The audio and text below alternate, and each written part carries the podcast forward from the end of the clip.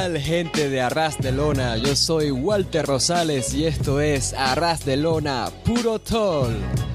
Les hablamos un jueves 17 de agosto de 2017. Yo sé que nos estaban extrañando y por eso volvemos con muchas noticias del puro wrestling, de toda la actualidad del wrestling japonés, bastantes cosas que han pasado, torneos que han avanzado, eventos que se han anunciado, cambios titulares y demás. Y para eso me acompaña el único, el inigualable, el hombre que está de vacaciones hace unas semanas, Gim Malcabar. Gim, ¿cómo estás? Buenas, Walter, buenas a, todos. Eh, sí, la verdad que nos hemos tomado, bueno, me he tomado un tiempo de descanso, de, relajarme, de, disfrutar de otras cosas aparte de Pro Wrestling, pero bueno, también con ojo el G1 y con todo lo que ha pasado en Japón y bueno, tenemos muchísimas cosas y mejor que empecemos ya cuanto antes. Igual si quieres contar a la gente cómo te fue en tus vacaciones, por mí no hay ningún problema. ¿eh? A lo mejor nos cobra donde te hayas quedado ahí por publicidad, te imaginas, ¿no? Pero sí, de esto, mira, hay, bastante que comentar. No hay, no hay, mucho que... Tú no tienes mucho que contar. Aquí. Dale, no le doy, no pasa nada. Les agradecemos por escucharnos a través de Ivos, de iTunes, en YouTube a través de arrasderona.com y solorbesling.com. Bueno, ya, ahí, seriedad, seriedad, por favor. Eh. Te burlas y la gente nos escucha a través de arrasderona.com y solorbesling.com. Por favor, ¿qué pasa? Y vamos a empezar una vez fuerte con lo que debemos, Gim, porque nos toca hablar del G1 Climax 27 de New Japan, que nos los habíamos dejado por ahí por las primeras fechas, creo que era por la quinta fecha del torneo. Y según avanzó, pues nos dejó bastantes cosas interesantes, algunos resultados que se puede catalogar como sorpresivos. Quizás vimos a Evil derrotando a Minoru Judeo Suzuki. Vimos a Evil derrotar a Kazuchi Kokada. Michael Elgin derrotó a Kenny Omega. Juice Robinson derrotó a Kenny Omega y sentando entonces algunos retos titulares. También vimos por ahí a Tetsuya Naito derrotando, mejor dicho, a Kota Ibushi derrotando a Hiroshi Tanahashi. Vimos a Yuji Nagata despidiéndose ahí con algunas derrotas. La última lucha que tuvo fue contra Fale, despidiéndose del G1 Climax, quiero decir. Y al final tuvimos entonces a Tetsuya Naito avanzando por el bloque A y a Kenny Omega avanzando por el bloque B. Ambos, sin mal no recuerdo, con 14 puntos. Y quiero que me comentes el torneo, Gin, ¿qué te pareció? Sobre todo las últimas fechas que creo yo fueron las que terminaron siendo mejor por estos mismos resultados que nos sorprendieron. El bloque B terminó, terminó empezando, ¿no? Con esto de de que Omega y Okada eran invencibles, pero luego vimos como algunos, algunos cayeron ahí con derrotas sorpresivas ante Evil, ante Joyce Robinson incluso. Entonces, ¿qué opinión te merece el G1 Climax de, de este año? Pues la verdad que ha estado bien y sobre las fechas finales el mismo Dave Mercer ha puesto las puntuaciones, ha sacado las puntuaciones de las fechas finales y ya vemos como por ejemplo Tanahashi Naito tiene 5 estrellas, eh, Okada, Okada y Omega vuelven a tener 6. Y luego de Naito contra Omega en la final ha tenido 5,75. Le ha dado miedo de ponerle 6. Y nada, vuelve a reventar su propia su propia calificación de Meltzer. Y podría llegar a entenderlo. Um, no, no estoy con Dave en si tienes una clasificación, la clasificación es esa, pero, podría llegar a entenderlo porque ha sido muy bueno esta recha final. En la parte, quizás en la zona, en las fechas así más medias, eh, la cosa parecía que se quedaba nada más que en un par de buenos combates y el resto, eh, me, pero poco a poco ha tenido fuelle y el G1 ha salido un año espectacular, vaya. Eh, sobre Okada y Omega, en principio yo comentaba eso, de que parecía que iban a llegar indestructibles, que solamente eh, Okada, bueno, Omega iba a poder con Okada. Y finalmente más o menos se dio eso, pero con algunas diferencias. Por ejemplo, Okada cayó sorpresivamente contra, contra en un gran encuentro que hizo un gran favor a Evil. Evil es uno de esos luchadores que de, vaya, desde antes de que regresara se le veía con potencial y desde que regresó y empezó con todo el tema de Evil, pues se le vio potencial y vaya, un muy buen talento y que dio un combatazo contra Okada. luego el empate contra Minoru Suzuki Okada, que simplemente fue una lucha brillante. Yo pensaba que Suzuki se iba a llevar una victoria, pero finalmente no. Finalmente se fue un empate y creo que les hace bien a los dos. No queda, creo que queda bastante mejor que con lo que pasó en 2014, 2015 fue cuando Hiroki Goto era campeón intercontinental y ganó Okada siendo campeón pesado. Creo que he hecho bastante mejor porque básicamente Suzuki está al nivel de Okada. Está ahí ahí, aunque no haya podido derrotar a Omega, pero está en ese nivel, hace lucir a Suzuki, sobre todo al título Never, ahora como más importante. Este combate le, ha servido, ha sido un beneficio totalmente eh, para New Japan. Eh, por la parte de Omega, Omega había perdido solamente, bueno, había perdido contra Michael Elgin en un grandísimo encuentro. Elgin ha tenido un gran torneo el combate contra Okada pues ha venido arriba y ha dado cosas cada vez mejores y más entretenidas. Y ese duelo contra Omega fue espectacular, en el que ambos tuvieron muy buena química, en el que alguien al final tuvo que arrecar y ganó con el Barney Hammer, bueno, similar al Barney Hammer, porque no fue exactamente un Barney Hammer. Y Omega ya estaba tocado y tenía que caer y luego cayó sorpresivamente contra Joey Robinson, pero eran dos derrotas que más o menos se entendían.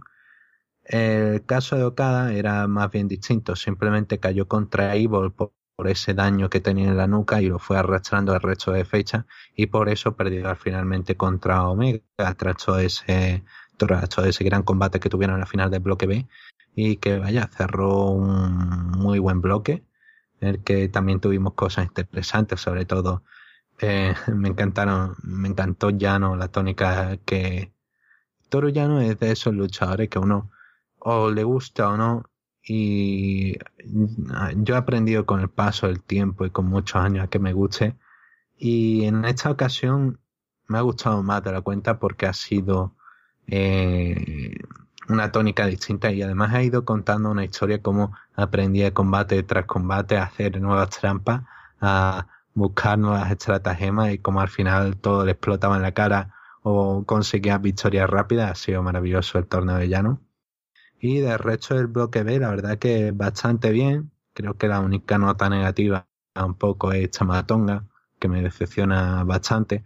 Eh, no es que Tamatonga esté mal, pero eh, esperaba un poco más de él. Siempre ha sido alguien que tenía bastante proyección y en el torneo quizás se ha quedado un poco más atrás. Y bueno, Sanada fue espectacular, el torneo Ivor también ha sido muy bueno, para los ingobernables ha venido bastante bien. Y sí, el bloque B acabó interesante, pero el bloque A tuvo muy buenos momentos también, con Kota y Bushi totalmente encendido, intentando lograr victoria, pero bueno, cayendo finalmente, cayendo finalmente contra Maccabi.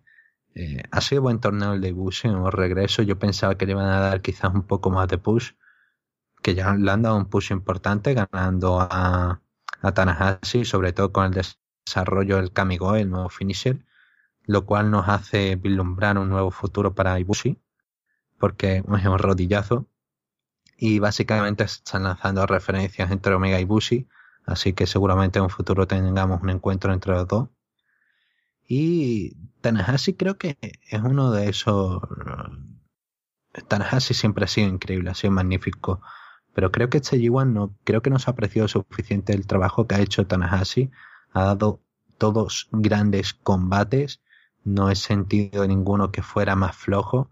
Todos han sido en líneas generales muy buenos y creo que ha sabido sacar lo mejor de sus rivales. Y creo que es eso, un torneo en el que tanta gente está destacando, en el que tanta gente lo está haciendo muy bien. Es complicado, ¿no? Decir, no, eh, eh, lo, lo, bien que lo ha hecho Tanahashi, pero realmente ha sido muy buen torneo el de el actual campeón intercontinental, que recordemos, sigue trabajando a pesar de tener el bíceps herido. Y que bueno, nos dejó grandes encuentros, nos dejó grandes momentos, y sobre todo ese combate final contra Naito, que fue la culminación de una historia, y en el que ambos trabajaron, fue una mezcla de los dos combates anteriores que tuvieron, pero con nuevos detalles, con nuevas maneras de trabajar, con Naito enfocándose con esos neck breakers de, de la nada brutales y Tanahashi intentando buscar la sumisión, intentando dañar las rodillas de Naito como le sirvió en Dominion, pero al final no, al final Naito supo sobreponerse. Y vaya, el resto del bloque estuvo lleno de muy buenos momentos, hasta Macabe, que hay mucha gente que no le tenía fe, ha estado bastante bien. Creo que el único que no ha estado un, al nivel que se le esperaba ha sido Goto pero aún así nos ha dejado cosas interesantes y va bueno. Yo sigo esperando que Goto ahora mismo lleva un par de meses que, bueno, un par de meses, lleva como medio año así que está como medio dormido, como no sé qué le pasa, no, no está dando su nivel habitual. Y yo creo que puede dar mucho más Goto y puede dar mucho más. Y esperemos que ahora en esta recta final de año pueda demostrarnos por qué es el Aramusha y porque ha llegado a estar donde está y va bueno, no ha ganado nunca el título peso pesado, pero siempre se ha hablado de él como alguien que debería haberlo ganado. Y vaya, son por estas cosas por las que no lo ha ganado, por el nivel regular que tiene. Y bueno, me, te voy a decir que me ha gustado mucho el torneo de Fale, siempre he sido, los que escuchan a Raderona sabrán que siempre he sido de los que apoyan a Fale como un buen destructor, pues aparte como buen destructor, como un buen wrestler, ya se voy a contar buenas historias con Ibushi, con Zack Saber, el combate contra Zack Saber que destacábamos como algo que puede salir de aquí, pues realmente sería algo interesante. Eh, contra Tanahashi también salió un buen encuentro en aquellos primeros días. Contra Naito también quedó algo bueno. Y sí, es que no. Creo que lo, lo único un pelín más aburrido quizás fue contra Goto, creo recordar y, quizás con no cabe, pero así ya digo, el torneo de Fale ha estado bien y ese combate final contra Nagata fue muy bonito, fue un momento muy especial con todo el Ryogoku eh, a los pies de Nagata. Fue genial ver a Makabe. Hay que recordar que Nagata es quien lleva el, el, dojo en New Japan junto a los otros luchadores de tercera generación como Nakanishi o Kojima, bueno, Kojima mm, en algunos momentos. Y sí, es bonito ver como alguien que ha entrenado durante tanto tiempo, que lleva en la empresa durante tanto tiempo como Fale, antes como King Fale, luego como Balla Fale, y mostrando el reconocimiento fue un gran momento, uno de esos detalles del, torneo muy emocionales. Y la final fue magnífica, fue apoteósica, es que todo lo que diga se va a quedar corta fue un duelo épico a la perfección, con sus detalles, con sus tiempos. Todo estaba clavado, en una lucha entre dos personas, dejándose la piel, contando una historia, contando cómo dejaban todo lo que podían y más, cómo hacían sus estrategias y veían cómo fallaban o tenían éxito. Y sinceramente es eso, de esos duelos que hace historia para mí es el combate del torneo. directamente quizá ahí junto con el de Tanahashi Naito, eh, luego un poco por detrás o cada Omega. A ver, entonces ahí te, ahí te interrumpo para tocar este tema entonces. Fuera, fuera de Naito y de Omega, ¿cuál crees quizás que fue la lucha que uno diría, ahí no, o sea, fuera de Naito Omega, para no mencionar quienes avanzaron a la final, esta es una lucha que tienes que ver. Yo aquí pensando, estaría pensando quizás en Tanahashi contra Ibuchi o, o Kada contra alguien quizás. Son de esas luchas que para recomendar. O sea, Saber Jr. contra Kotibuchi también, ¿no? También, también quedó un encuentro. Un, un choque de estilo que quedó muy bien. Y eh, también recuerdo esa Saber contra Tomohiro Ishii. Tomohiro Ishii que también estaba a ese nivel. Del G1 Special. Y fue un encuentro, el G1 y en el que ganó Saber con ese final que básicamente retorciendo todo el cuerpo de todo el cuerpo de Ishii es un spot maravilloso y he quedado muy contento, muy contento con lo que ha podido traer Saber, un estilo distinto, fresco, eh, con el llaveo que se necesitaba. Y era hora de que tuviéramos a alguien así en el G1. Y ha, sido muy, muy divertido verle como contra Tanahashi enfocándose en el brazo y si ver así creo que contra Ishika de sacar eh, y puse contra Ito del primer día de que tú dices madre mía cómo cuenta una historia cómo saben vender. Y sí es que en general todos los días tuvieron un combate destacado un gran combate por encima de las cuatro estrellas y es que ha sido un gran torneo es que todo lo que, que digamos se queda corto el tiempo que tenemos para dedicarle al programa se queda corto y ha sido maravilloso, sin duda. Y avanzando entonces a la final de, la función de la final, mejor dicho, del G1 Climax, no solamente la final que tuvimos ya comentando entre Tetsuya Naito y Kenny Omega, sino que también sucedieron algunas cosas como la defensa por los campeonatos IWGP pesos pesados de War Machine en contra de Cody y Handman Page. Esto por la historia o el reto que Hanman Page había soltado en el G1 Special en Estados Unidos. Luego tuvieron War Machine, por supuesto. Vimos a Harvey Cochet y Ryosuke Taguchi ganar los campeonatos Junior Heavyweight de parejas de WGP a los John Bucks. Y también vimos ahí también los guiños a posibles enfrentamientos que vamos a tener camino hacia Wrestle Kingdom, como por ejemplo Evil en contra de Kazuchi Kokada, Minoru Suzuki en contra de Gotibuchi y Michael Elgin quizás, eh, también Saber Jr. en contra de Hiroshi Tanahashi. Y bueno, finalmente en la final, como ya comentamos, se dio Tetsuya Naito derrotando a Kenny Omega y con eso entonces Tetsuya Naito sella su pase hacia Wrestle Kingdom para apretar por el campeonato peso pesado IWGP. Y de esto, Gin, quiero que me digas en todo caso alguna, alguna cosa que quieras destacar de la función. Ya ves, hubo cambio titular o también retos camino hacia Wrestle Kingdom y, y de Naito contra Omega en cuanto a decisión. En cuanto a decisión, ahora Naito pues va a retar por el campeonato en Wrestle Kingdom, era algo que ya habíamos predicho, mientras que Omega pues no sé si defenderá quizás, que no me gustaría, pero no sé si estarán construyendo por ahí una defensa por el campeonato de los Estados Unidos de WGP en contra de Michael Elgin, de Juice Robinson quizás, y bueno, ahí lo, que nos deja Camino al Kingdom con esos retos, Evil contra Okada, eh, Saber Jr. contra Hiroshi Tanahashi, coméntame. La verdad que Camino de Destruction quedan bastantes encuentros. El show del G1, eh, de, la final del G1, fue bastante entretenido. Ya desde el primer momento cuando ya había derrotado anteriormente al desesperada Kushida y aquí volvieron a enfrentarse en el primer duelo de, de la noche.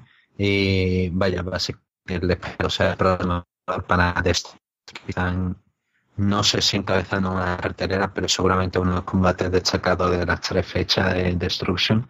Y sí, espero bastante esta rivalidad. El esperado es alguien que tiene gran, gran, gran talento, eh, que recorre tiempo por, por Japón, uy, por Japón, por, por México como Namahage. O sí, su, su etapa antes de viajar como que eso que me quede muy entretenido de esperado. Yo sigo esperando el le den ese momento para que los fans vuelvan a engancharse al esperado y creo que es el ahora con cosida. Y, vaya, muy interesante lo que puede salir. Eh, luego, por pareja contaron muy que Ricochet y Taguchi ganen los, los campeonatos. No se sabe qué va a pasar con los John Bucks. Han puesto unos cuantos mensajes. Bueno, yo espero que regresen, pero que sabe, a lo mejor cierta sorpresa, ya se avanzará conforme se sepa más, pero no, en, en principio Ricochet y Taguchi son muy buen equipo, no fue un gran encuentro como los anteriores, como por ejemplo contra Roppongi y pero fue divertido, fue bueno y queda una pareja nueva y que va, bueno, básicamente se enfrentarán los, el siguiente reto que tendrán será Ricochet y Taguchi contra uno de los equipos de Suzuki Gun y bueno, veremos qué, qué le aguarda el futuro para luego a Funky Future.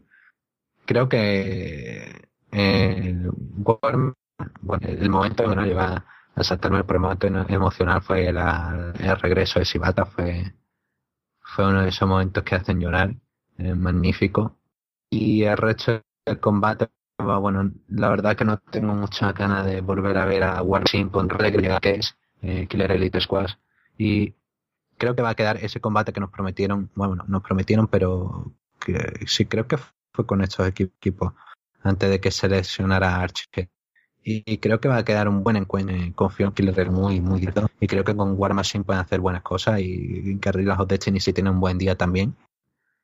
A ver qué, qué nos pueden dar para Destruction. Seguramente termina ganando Killer Elite Squad. Eh, en principio, en sábado de febrero, recordar, sí. En febrero marzo se tendrían que haberlo ganado. Pero por lesión de Archer al final no y va, bueno, esperemos que lo gane en un futuro. La verdad que hay bastante rivalidad. Suzuki parece que en un principio luchará contra alguien por el campeonato Neveren. Y Dios sabe qué pasará con Kota. Evil tiene esa victoria sobre Okada, así que seguramente termine retando como primer retador, lo cual es bastante raro. Uno pensaría que si Okada va a ser campeón, Evil tendría que ser el último retador, por ejemplo, en Pagel. Pero bueno, veremos que en Japan parece que Evil va a ser el primer retador de Okada en esta recta final de año. Y veremos qué pasa. Por último, la final ya fue magnífica y el resultado de Naito ganando era lo que tenía que pasar. Naito consigue lo que debió haber su momento que se arruinó por una serie de circunstancias. Y ahora le quedan un par de defensas de, la oportunidad del G1 y la primera va a ser contra Tomohiro Ishii, como declaró en una rueda de prensa. Seguramente sea uno de esos combates que estelarice en uno de los shows de Destruction. Así que sí, básicamente esas son las cosas que nos ha dejado el show final del G1 de cara al futuro y que prometen, prometen darnos bastantes combates entretenidos, prometen darnos unos shows sólidos. Si es verdad eso del Killer Elite Squad que olvidé mencionar, y a mí personalmente sí me llama bastante la atención eso. Ya veremos entonces qué nos depara New Japan ahí con sus eventos de Destruction y King of Pro Wrestling ahí esas carteleras que se ven interesantes. Pero, sin abandonar el tema del G1 Climax, Jim, también hay que comentar que el torneo tuvo unas apariciones sorpresas, unos regresos sorpresas, ya que Tomoaki Otma y Katsuyori Shibata aparecieron durante las funciones del torneo. Oma durante la función del día 7, si mal no recuerdo, donde apareció, dedicó unas palabras, simplemente comentó que se está recuperando, que ya espera volver pronto al reino, además de que hizo labores de comentarios, mientras que Chivata apareció en la función del día de la final, no, hizo mayor cosa, simplemente se sabe que ahora él, está en un mejor estado, la terapia que está recibiendo está funcionando y él cuando se presentó simplemente comentó que está vivo y que eso era todo lo que importaba y bueno, tenemos entonces esas buenas noticias aquí, unos regresos allí sorpresa, unos, unos regresos inesperados de Chivata y de Onma. Sí, de Onma va bueno.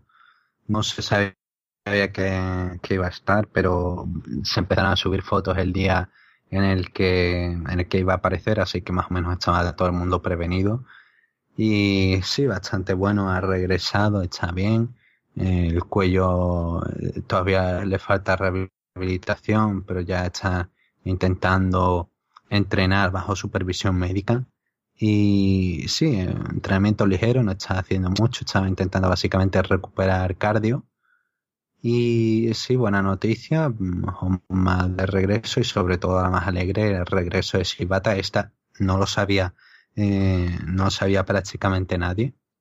Shibata había hecho eh, creo recordar que solamente Goto, Goto y unos cuantos más como Tanahashi y va bueno el presidente Takaki Kidani eh, sabían del regreso de Shibata porque había mandado una carta eh, tres días antes para pedir una aparición. Finalmente se dieron en interview de, del G1 y nadie se esperaba. Puedes ver la cara de incredulidad de, de los que estaban allí del momento en los comentaristas, por ejemplo, te fijas en Milano, en Liger, que estaba en comentarios, y en Nogami, ninguno de, ninguno de los tres daba crédito, estaban mirando a otros lados, a otras personas para que le dijeran, esto es cierto.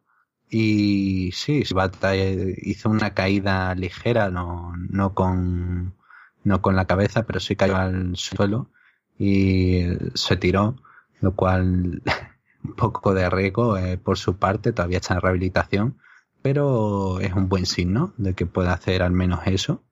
Y se despidió con, bueno, básicamente lo que dijo, estoy vivo, eso es todo, lo cual es bastante significativo y muy, muy de Shibata, ¿no? El ser de pocas palabras. Y en su blog personal ha comentado eso de que todavía está en recuperación, poco a poco está consiguiendo pequeñas metas para lograr lo que él quiere, que es regresar al ring.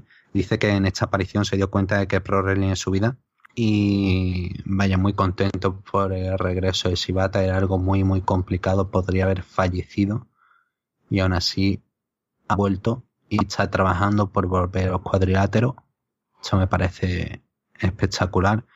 Ya digo, eh, espero que no se arriesgue, espero que no se arriesgue a volver, pero sí que se recupere y que vuelva a tener una, una vida normal y que vaya, se, se, se recupere, que es lo, lo único que deseo, que pueda llevar una vida buena y todo el público creo que compartía ese sentimiento cuando lo volvió a ver, de, llorar, de, de, alegrarse por el momento. Y no, no veo un regreso a los rings de Shibata, pero vaya, si se da y todos los médicos le dan el bicho bueno, pasa los che y puede hacerlo, no veo ningún problema. Si él decide seguir a ello con estilo sobre todo más protegido. Y muy contento, muy contento por estos dos regresos. Y mm, ya digo, en el caso de Honma creo que puede volver. El caso de Shibata no, pero así todo lo que sea verlos y saber que está bien es una, es una grata noticia. Esperemos entonces seguir recibiendo buenas noticias de Chibata y de Oma, sobre todo de Chibata, que sabemos que es quien tiene la condición más grave. Terminamos entonces con New Japan, hablamos de All Japan y tenemos que recientemente Jay Lee sufrió una lesión, lo cual lo hizo dejar vacantes los campeonatos de pareja All Asia de All Japan. Y ahora tenemos entonces que Naoya Nomura, su compañero, ahora estará haciendo pareja con Kai y estarán vetando por los títulos vacantes en contra de Strong BJ, Daisuke Sekimoto y Yuji Okabayashi, mientras que Kotaro Suzuki ocupará la plaza de Jay Lee en el torneo Odo. Y bueno, tenemos entonces esa lesión de Jay Lee que cambia un poco los planes camino al show de aniversario de All Japan. Sí, la verdad que es una pena. Jake Lee meter esos jóvenes luchadores con gran proyección, sobre todo All Japan y es muy importante para el Japan porque es perder a uno de esos pocos luchadores que tienen en plantilla, que tienen como 14, 15. Y uf, la verdad que es una, es una pena. Habían ganado recientemente los títulos a eh, Sus y Bodyguard y ahora pues los han perdido, han tenido que declarar los vacantes. Pero apareció Kai en eso, tú lo comentabas, apareció en el show del 3 de agosto, si mal no recuerdo y le dijo a Naoya Nomura que va bueno que podían formar equipo ir a por los títulos ambos habían tenido eh, circunstancias similares porque los reinados por ejemplo el de Kai también terminó porque eh, su compañero sufrió una lesión y tuvo que terminar el reinado de manera bruta y básicamente compartiendo ese lazo ¿no? Eh, pues van a formar equipo y tendrán un combate contra Sekimoto Kabayashi que ya estaba ya estaba anunciado para, para luchar contra eh, Naoya Nomura contra Jake Lee. Ahora será Naoya Nomura y Kai. Y por los títulos vacantes, así que quedan un par de semanas en el que van a tratar de intentar hacer algo más de equipo, intentar ver cómo eh, consiguen mezclar toda esta, estrategia conjunta y veremos, la verdad que queda bastante, bastante interesante. Naoya Nomura eh, también es otro talento con buena proyección y con buen con una, con una buena ofensiva. Yo creo que puede mejorarla, pero aún así está en camino, está en desarrollo. Y Kai, que viene de ser la, la antigua cara, bueno, la cara de, la empresa fallida, el que debió ser la cara de la empresa, eh, y sí, va a ocupar ahí un hueco importante y yo creo que con Naoya Nomura va a quedar algo interesante. Yo creo que va a poder hacer muy buen equipo y vaya, con Strong BJ seguramente quede un encuentro entretenido. No sé si van a apostar otra vez por darle los cinturones a Nomura y Kai, quizá con Sekimoto y Kobayashi sería una apuesta más segura. Pero sí, no creo que en el aniversario, el 45 aniversario se vayan a dar un equipo de fuera y los títulos creo que van a volver a caer para Kai, bueno, para Kai Nomura. Ya hablando del show de aniversario 45 de All Japan, ya tenemos la cartelera del evento. Esto será el 27 de agosto de este año. Será el evento Summer Explosion, el aniversario 45 de All Japan en el Beogoku Kokugitan en Tokio. Y algunas luchas que tenemos anunciadas, a ver, las más importantes que podemos destacar sería que se va a poner en defensa el campeonato Bang TV en donde Osamu Nishimura defenderá una batalla real. También tenemos por ahí el campeonato eh, de, parejas de, de, Asia entre Asushi Oaki y Hikaru Sato defendiendo en contra de Black Tiger 7 y Taka Michinoku. Tenemos una lucha especial de aniversario en donde Yuna Kiyama, Takao Mori, Minoru Tanaka y Koji Iwamoto enfrentarán a Joe Dorin, Zeus, The Bodyguard y Kotaro Suzuki. Ah, ahí está el, perro de, de Ging, también va a participar. También estará Naoya Nomura y Kai enfrentando a Strong BJ, Daisuke Sekimoto y Yuji Okabayashi por los campeonatos mundiales de parejas, como ya les comenté. Tendremos a Carístico en contra del Diamante, que yo supongo que es Diamante, el de Lucha Libre Elite, que antes estaba con Consejo Mundial de Lucha Libre. Y también tendremos Dorifon Jr., que va a volver junto con Hiro Saito para enfrentar a Masanobu Fuchi y The Grey Kabuki. Tendremos también a Tajiri defendiendo el campeonato Junior Heavyweight en contra de Último Dragón. Y en la lucha estelar tendremos por el campeonato Triple Crown de All Japan, tendremos a Suji Ishikawa defendiendo en contra de Kento Miyahara. Cuéntame, ¿qué tal esta cartelera de, de All Japan para el Kokuita? Ahí bastante sobrecargada, sobre todo de veteranos, ¿no? Último Dragón en contra de Tajiri, Ah, ya cerca de la lucha estelar tendremos a Dory Fon Jr., bastante veterano, ¿no? Y sin mencionar una lucha que había saltado también, que tendremos a Suwama en contra de Satoshi Kojima. Sí, en general es una muestra del pasado, presente y futuro de All Japan y sobre todo de Japón en general, porque hay mucha gente joven eh, fuera de empresa, por ejemplo, Takuya Nomura está aquí sobre todo eso, fuerte presencia del talento eh, veterano de gente que ha estado en North Japan. Queda bastante entretenida, hay bastantes cosas que ver, bastantes cosas que pueden estar muy bien. Eh, la Battle Royale por el título Bank TV va a ser al final con Osamu Nishimura confirmó en la misma conferencia de prensa en la que se anunció lo de eh, lo de en Naoya Nomura con Kai se anunció también, eh, Osamu Nishimura tomó el micrófono y dijo que en la Battle Royale también se utilizan objetos, así que, ah, bueno, puede, estar entretenido de ver. Lo más interesante viene con esos combates eh, Atsushi Aoki y Hikaru Sato contra Black Tiger 7 y Taka Michinoku, que viene tras varias semanas de rivalidad, se ha estado construyendo parte, no, no voy a decir con mucho tiempo, pero Básicamente Black Tiger 7 ha tenido eh, los títulos, em, los ha tenido bastante en su punto de mira y finalmente pues va, bueno, va a ir a por ello y queda bastante interesante. También hay que tener en cuenta que ahora Taka cumple 25 años como profesional, así que a lo mejor Japan le dan los campeonatos en plan para reconocer su, su carrera. Hacía años que Takami Chinoko no volvía a un show, a un show de All Japan. Y vaya, entretenido cuanto menos, ¿no? Estaría divertido ver a, a Takami Chinoko, por, ejemplo, apareciendo en un show de New Japan con el título de, eh, de All Asia de All Japan. Sería un detalle curioso por ver. Pero va bueno, está ahí por ver qué, qué sucede hay bastantes atractivos. Eh, está el combate este de, ya lo anunciamos, el Yuma Oyagi contra Taichi de revancha Super J Cup. Yo espero que aquí le den la victoria a Oyagi, cimentando el futuro de, de All Japan. El encuentro entre Nomura y Kai que ya hemos comentado. Nomura y Kai contra Sekimoto Kobayashi. Esa lucha entre, entre Karichiko y el Diamante no sé realmente qué esperar. Quiero decir, en una cartera donde está Dory Fan Jr. y Hiro Saito contra Masanobu Fuchi y de Kei Kabuki, creo que esto al menos me promete sé, sé lo que espero, ¿sabes? No, no, no me van a engañar. Dory Fan Jr. no va a hacer aquí un shooting star pre. Por motivos evidentes. Tiene setenta y tantos años, apenas puede moverse. Aunque sería buenísimo, ¿eh? Sería buenísimo, sería el spot del año y de la década. Pero Carichi con el diamante, no sé sinceramente qué esperar de, de estos dos en, en All Japan.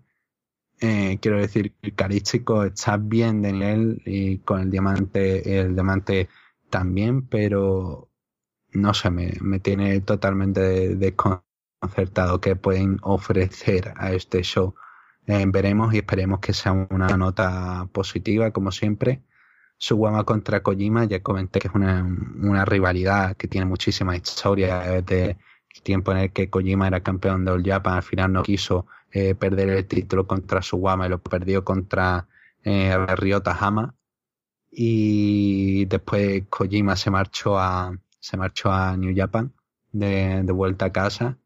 Y sí está toda esta historia entre los dos y veremos si se anuncia algo más entre New Japan y All Japan durante el show el show que hay que recordar que va a ser cinco horas y media y que va bueno eso pueden haber bastantes sorpresas yo lo dejo caer ahí me interesa el combate entre Tajiri y Último Dragón. Tajiri derrotó a Hikaru Sato en un buen combate, pero creo que este combate está básicamente más por el Star Power que por otra cosa. Quiero decir, Último Dragón ha estado haciendo buen trabajo y Tajiri va, bueno, ha estado decente, al menos se mueve.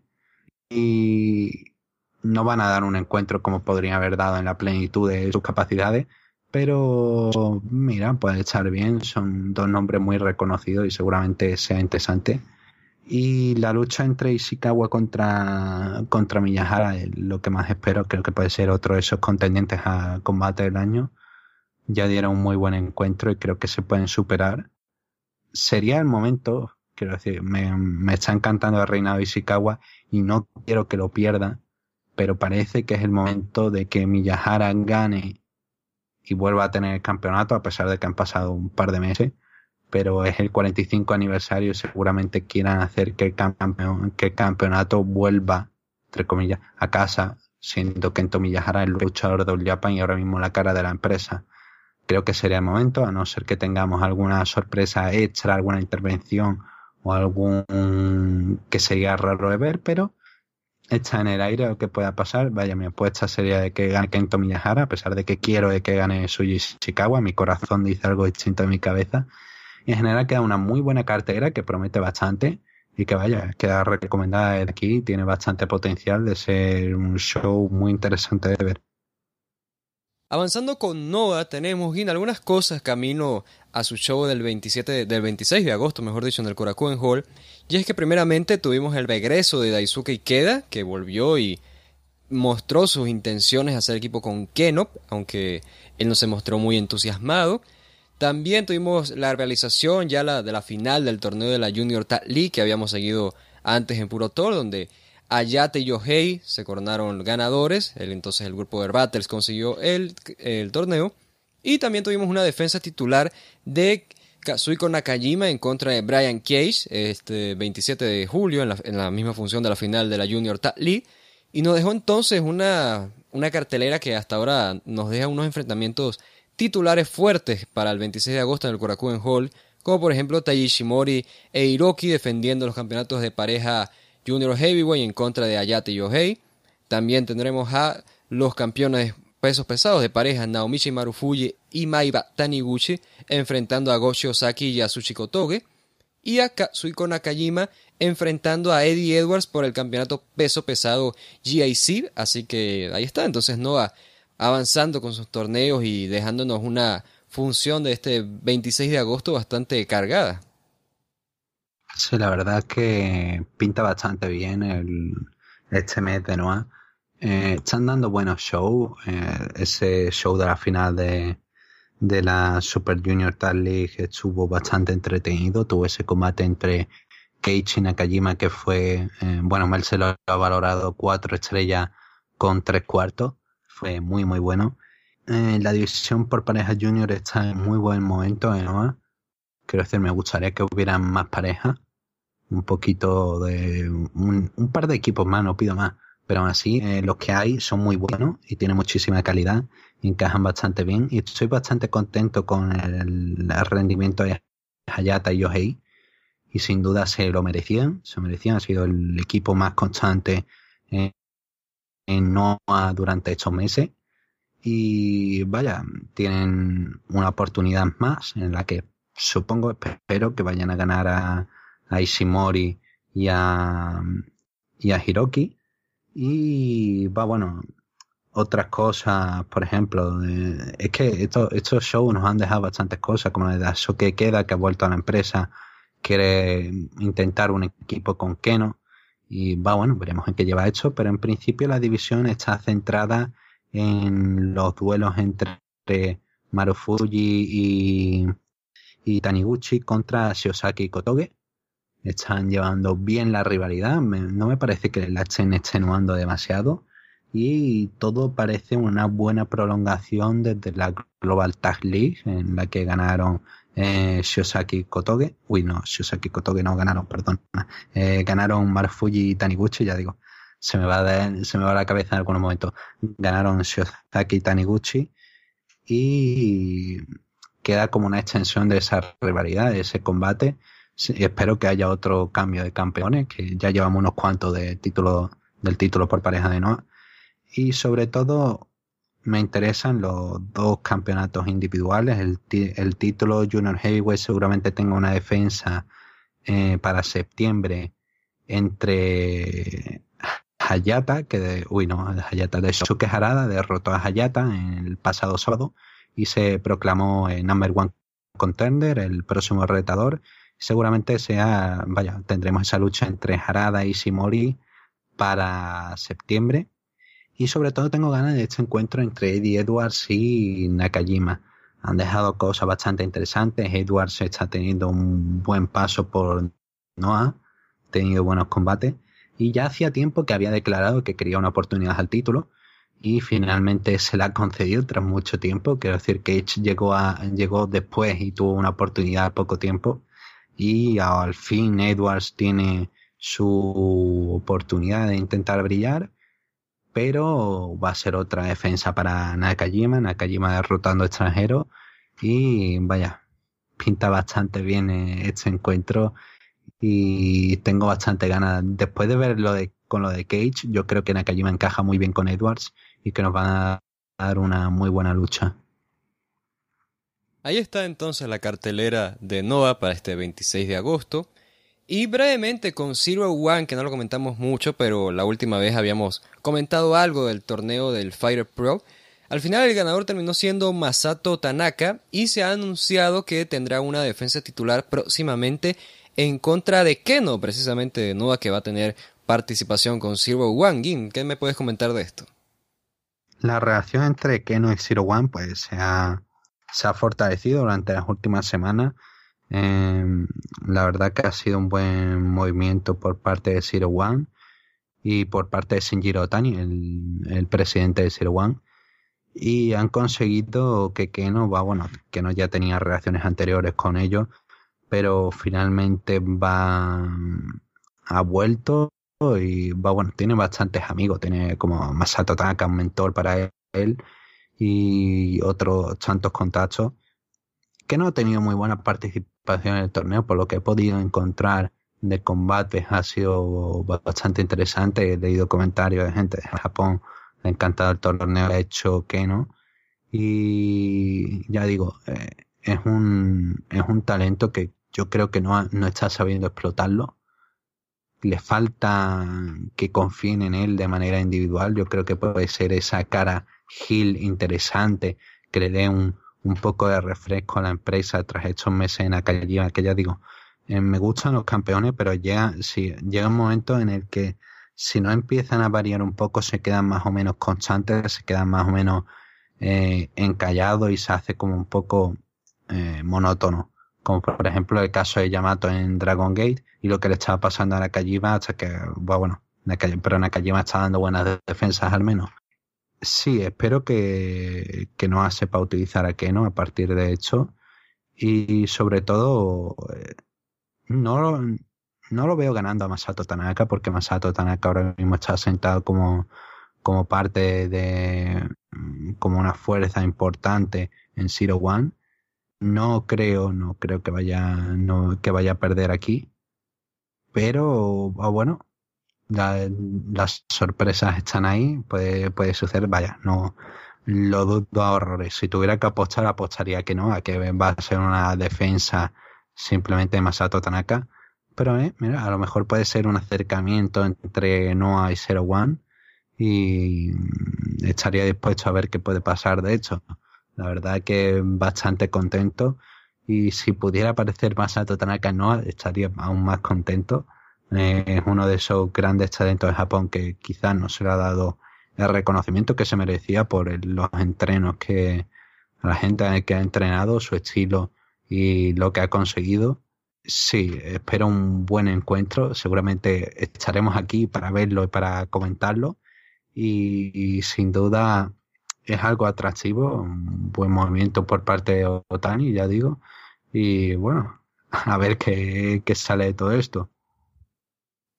De esto nos apena tener que mencionarlo tan brevemente, pero de Dragon Gate tenemos primero el avance de el Unit Survival Race, este torneo en el cual los perdedores o los máximos perdedores terminarán dividiéndose ahí la lucha por supervivencia de grupos en Dragon Gate, pero también tuvimos el evento de Pro Wrestling Festival en Kobe, en donde tuvo un buen lleno con Dragon Gate, hubo, si me, si me dijiste bien, eran más de 9.000 personas las que asistieron, de este evento, ¿qué me puedes comentar, Gim? Y también de el torneo ahí por la supervivencia en Dragon Gate.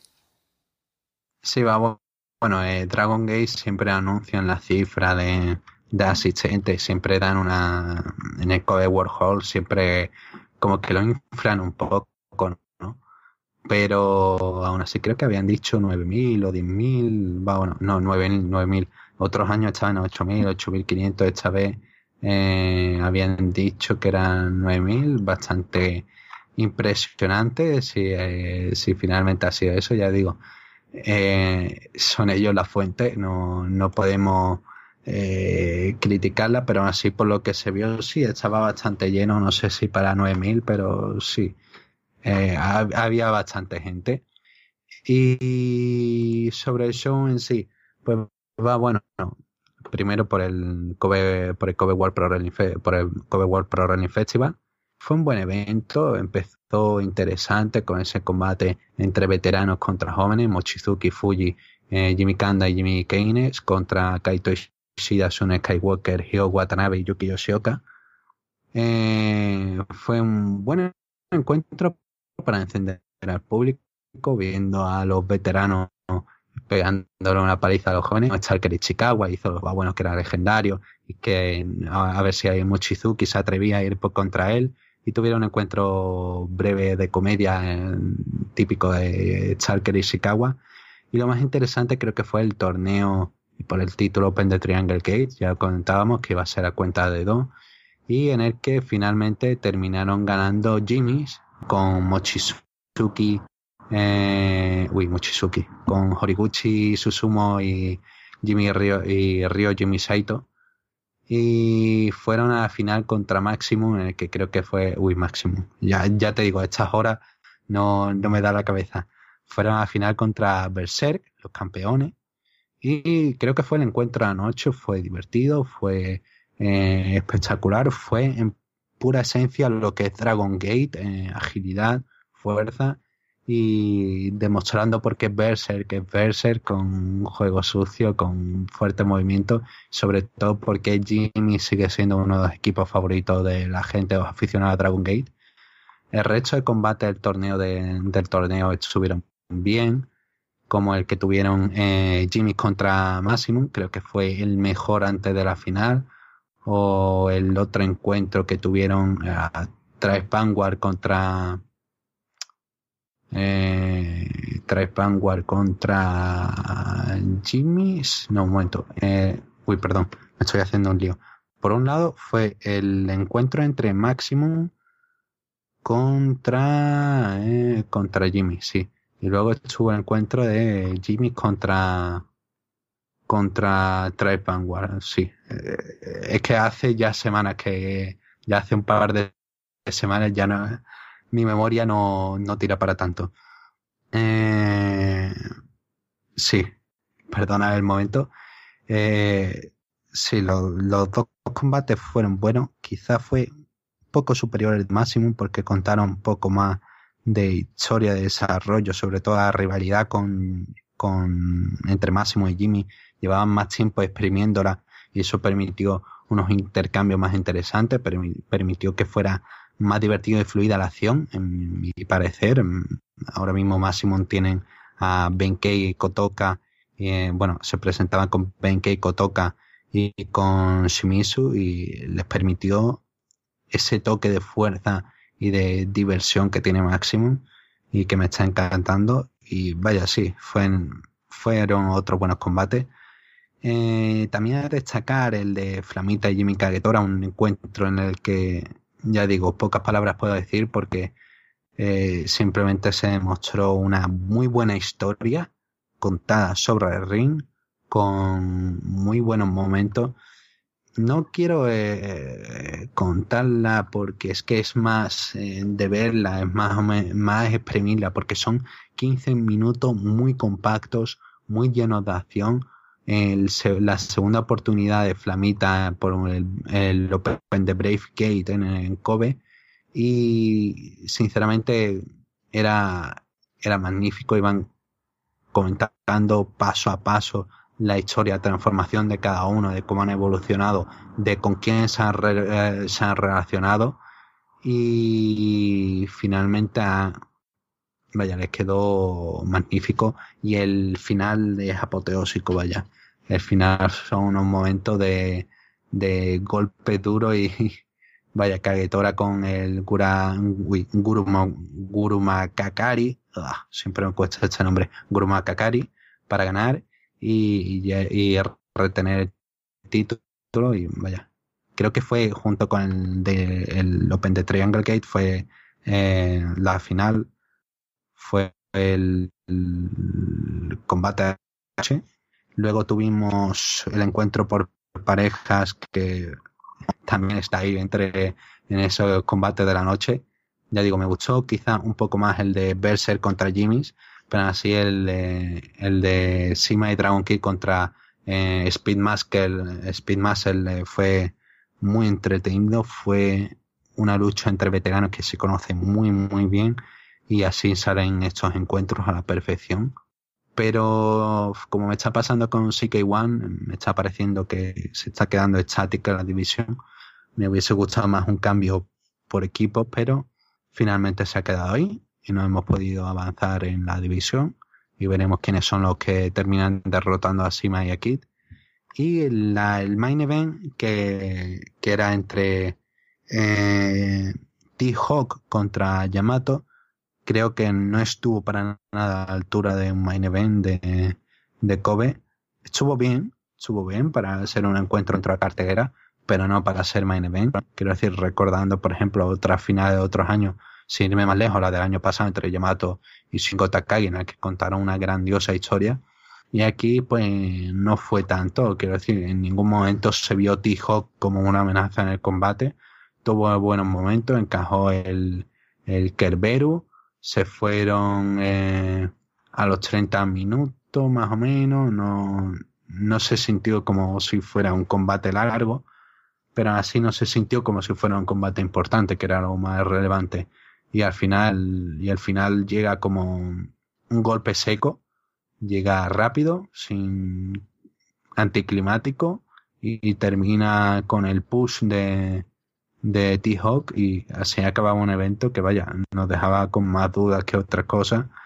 Y ahora que ha seguido la Unit Race, parece que T-Hawk sigue en caída, eh, sigue perdiendo y ahora parece que vuelven otra vez a darle importancia a figura de Shingo Takagi dentro de Berser entonces digo, ¿cuál es el sentido de haberle dado el King of Gate a, a T-Hawk?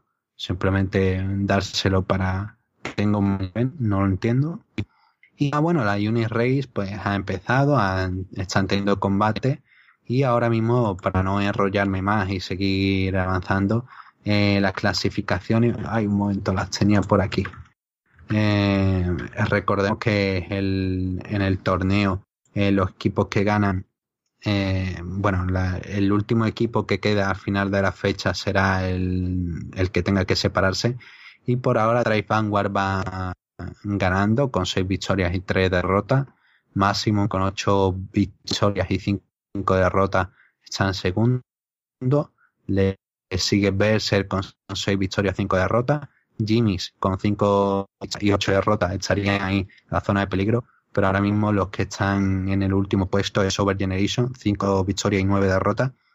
Y además se ha declarado que para septiembre, en el próximo show de Korakuen, habrá una triple amenaza entre Tribe Vanguard, Berserk, eh, uy, perdón, no, entre Maximum Berserk y Over Generation, en el que eh, el ganador eh, el ganador se llevará dos puntos, será dos a tres, dos de tres caídas. La primera caída, el que gana la primera caída se llevará dos puntos, el que gana la segunda no se llevará ninguno, y el que termine perdiendo finalmente se llevará menos dos puntos, es decir, le contará dos derrotas. Esto puede suponer un cambio en los marcadores. Y va, bueno, seguiremos informando conforme siga avanzando el torneo. Habíamos comentado antes lo de las lesiones de Tomoaki Onma y Kazuyori Shibata como buenas noticias, pero tenemos que seguir comentando de malas noticias, lamentablemente, por el tema de lesiones, y es que sigue mal el estado de Takayama luego de que sufriera esta lesión en el evento en DDT en mayo habíamos comentado que estaba que había sido una lesión grave, y había sufrido una en el 2004, pero de momento ha surgido más información y se sabe que Takayama se encuentra paralizado del cuello para abajo, no ha tenido tanta respuesta. No ha surgido mucho más de eso, pero de momento sí, sigue con esa mala información de Takayama por su parte y seguimos a la espera de que surja más, pero de momento eso es lo que les podemos comentar y no, sé si tú sabes algo más al respecto, Gin, que puedas añadir. Eh, por ahora sé que Takayama sigue en el hospital y que en un mes, dos meses seguramente le den alta y pase a su hogar. Ahora mismo la familia está teniendo unos gastos importantes para mantener, está pasando por problemas financieros para mantener a Takayama por el soporte, por el coste de, soporte de asistencia de, del luchador. De hecho, Kazushi Sakuraba está pensando en hacer un show benéfico y está hablando también Sanshiro Takagi, el presidente de DDT, y otros tantos están hablando de hacer un show conjunto. Y sería bonito, ¿no? Porque eh, Takayama ha sido muy importante para varias empresas, ha sido campeón máximo en NOAH, en All Japan y en New Japan ha sido una figura muy importante. Tuvo es, aquel combate increíble contra Don Fry en Pride 21, del que seguramente todo el mundo se siga acordando y ah, bueno, todo el mundo que lo haya visto no se va a olvidar. Y es una pena. He leído comentarios de gente que dice, no, es que eh, gente tan mayor no debería seguir luchando. Fue un momento como le podría haber pasado a cualquier otra persona fue eh, en un sunset flip, no fue en ningún movimiento así complicado. Simplemente él se le olvidó agachar la cabeza. Finalmente esto ha terminado una lesión cervical, y, lo cual ha derivado en una parálisis de cuello. Y Takayama tiene habilidad, no era nadie novato, sabía muy bien lo que estaba haciendo y así, simplemente fue un error del momento y esto es el pro wrestling no estaba haciendo como Shibata, haciendo en un combate silo duro, golpeándose, intentando reventarse la cabeza, no. Aquí estaba Takayama haciendo un simple movimiento. Cayó mal y una lesión que ha terminado eh, con parálisis. La verdad que me rompió el corazón leer esta noticia. Yo sinceramente esperaba que tras lo de Homa mejorara, pero al enterarme que había sido un sunset flip y que básicamente el cuello había chocado de mala manera. Eh, ya me estaba temiendo lo peor, como se lo llevaron noqueado, inconsciente, pero eh, no se movía. Y sinceramente es un duro palo. Ya había sufrido anteriormente, eh, había sufrido anteriormente esa anterior lesión que tuvo que eh, llevar a retiro temporal. Y eh, aquella, aquella lesión, cabe recordar que fue por una trombosis cerebral, no fue nada del cuello, pero esta vez sí ha sido por la caída. Y ya digo, es una auténtica pena, me está gustando lo que estaba haciendo Takayama ahora con Dino en DDT. Estaba dando un poco una variación a su carrera, ¿no? Es una auténtica pena en muchos niveles, es devastador, una gran leyenda, una auténtica leyenda de las artes marciales mixtas en Japón. Bueno, tampoco que, que fuera, pero aquel combate contra Don Fry tiene e, esa magia de las MMA y cualquiera que lo vea, pues obviamente va a recordar a los dos. Y también por el entreno que ha hecho de tantos y tanta gente, por las horas que ha dado de esfuerzo. Y yo creo que Takayama se merece que mm, puedan recaudar el suficiente dinero para que siga cocheando su rehabilitación.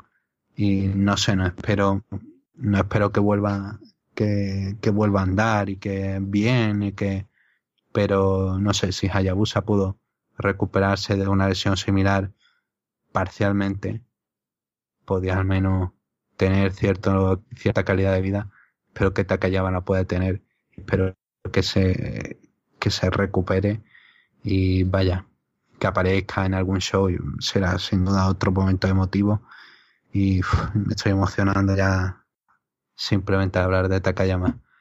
Eh, espero lo mejor y espero que mm, puedan seguir saliendo hacia adelante.